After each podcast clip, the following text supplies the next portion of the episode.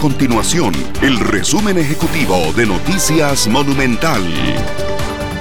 Hola, mi nombre es Fernanda Romero y estas son las informaciones más importantes del día en Noticias Monumental.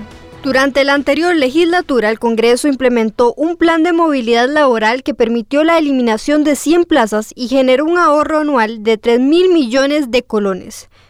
El director ejecutivo Antonio Ayales reconoce que la planilla en el área administrativa se puede reducir más y con los puestos de confianza considera que es una decisión que debe tomar los diputados. Los precios de los combustibles aumentarán dos veces durante enero. Un primer incremento entrará en vigencia esta semana y el otro a final de mes. Esta semana el litro super subirá 27 colones, mientras que la regular y el diésel sufrirán un alza de 29 colones cada uno. Estas y otras informaciones usted las puede encontrar en nuestro sitio web www.monumental.co.cr. Nuestro compromiso es mantener a Costa Rica informada. Esto fue el resumen ejecutivo de Noticias Monumental.